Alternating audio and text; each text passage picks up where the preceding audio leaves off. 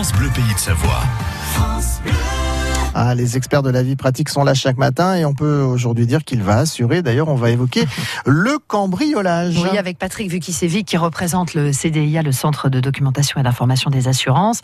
Et on ne vous souhaite pas que cela vous arrive pendant que vous êtes en vacances hein, ou alors au boulot, car en la matière, on n'y connaît pas grand-chose, Patrick. Alors, sur le lieu de vacances, il y a des garanties spécifiques euh, suivant bien sûr la location, suivant les engagements qu'on a pris avec euh, avec le propriétaire qui a mis à disposition euh, cet appartement ou cette maison. Donc, il faut faire une déclaration auprès de son assureur. Dans les contrats multirisques habitation, il y a ce qu'on appelle des garanties séjour, villégiature, et la responsabilité civile est couverte par ce contrat multirisque habitation. Et bien sûr, la garantie va, va, va, jouer également pour le cas où euh, le sinistre, euh, bah, un vol en l'occurrence, euh, viendra euh, se déclarer et vous aurez donc une indemnisation par ce contrat-là, par le contrat multirisque habitation. À vérifier, bien sûr, qu'il y a bien la garantie séjour, voyage et villégiature.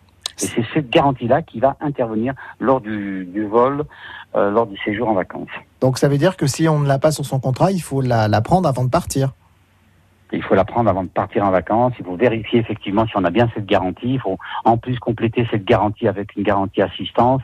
Euh, si jamais il y a un pépin et vous êtes obligé de retourner à, votre domicile pour quelque raison que ce soit. Et c'est des garanties complètes, hein. assistance, voyage, villégiature, responsabilité civile, qui couvre la résidence principale. Voilà, il faut ressortir vos contrats avant de partir en vacances. Hein. Merci pour tous ces bons conseils, Patrick Vukisevic. Vous êtes assureur et vous représentez le CDIA, le Centre de documentation et d'information des assurances.